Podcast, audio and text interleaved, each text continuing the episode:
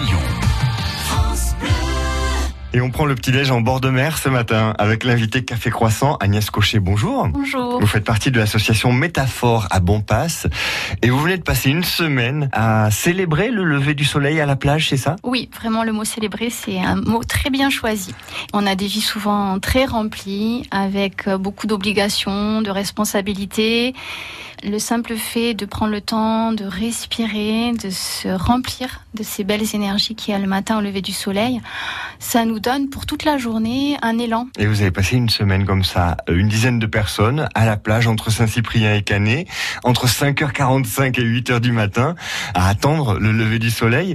Euh, Qu'est-ce qu'on ressent? Qu'est-ce que ça, ça apporte sur le moment? C'est fabuleux. Souvent, à la fin de la séance, il y a vraiment beaucoup de sourires sur les visages, les gens sont détendus et se rendent compte qu'effectivement quelque chose s'est passé. Alors ils ne savent pas toujours bien expliquer ce qui se passe, mais effectivement on reçoit énormément.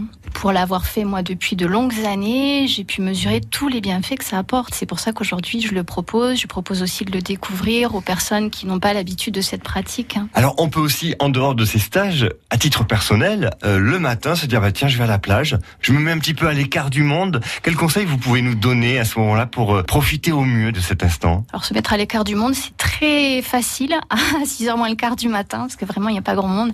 Mais déjà il faut s'ouvrir à ce qui se passe. Mais très concrètement, on prend euh, une serviette et on, s'assoit au bord de la mer? L'idée, c'est d'avoir un dos quand même droit dans notre posture hein, pour euh, justement que la respiration puisse être ample. Donc, soit sur un petit siège, soit effectivement en tailleur ou euh, en ce qu'on appelle César en position des arts martiaux, c'est-à-dire à genoux avec un petit monticule de sable. Et là, on attend qu'il se passe quelque chose? Et Qu'est-ce là, on contemple. Et là, c'est un spectacle magnifique qui est renouvelé tous les jours. Et là, il n'y a pas besoin de payer le billet d'entrée. hein. On est aux premières loges hein, euh, d'un spectacle qui est euh, polyphonique. Il y a les oiseaux, il y a le chant de la mer aussi qui nous berce. Et puis, il y a toutes ces couleurs. Et petit à petit, on va, euh, avec un travail d'imagination, peut-être au début, mais qui va devenir de plus en plus profond, sentir qu'il y a une communication vraiment avec tout ce qui nous entoure. Alors quand on contemple le soleil, on peut aussi parfois fermer un peu les yeux parce que même les yeux fermés, on a encore des, hum, des images visuelles qui vont nous parler à nous. On ne verra pas tous la même chose.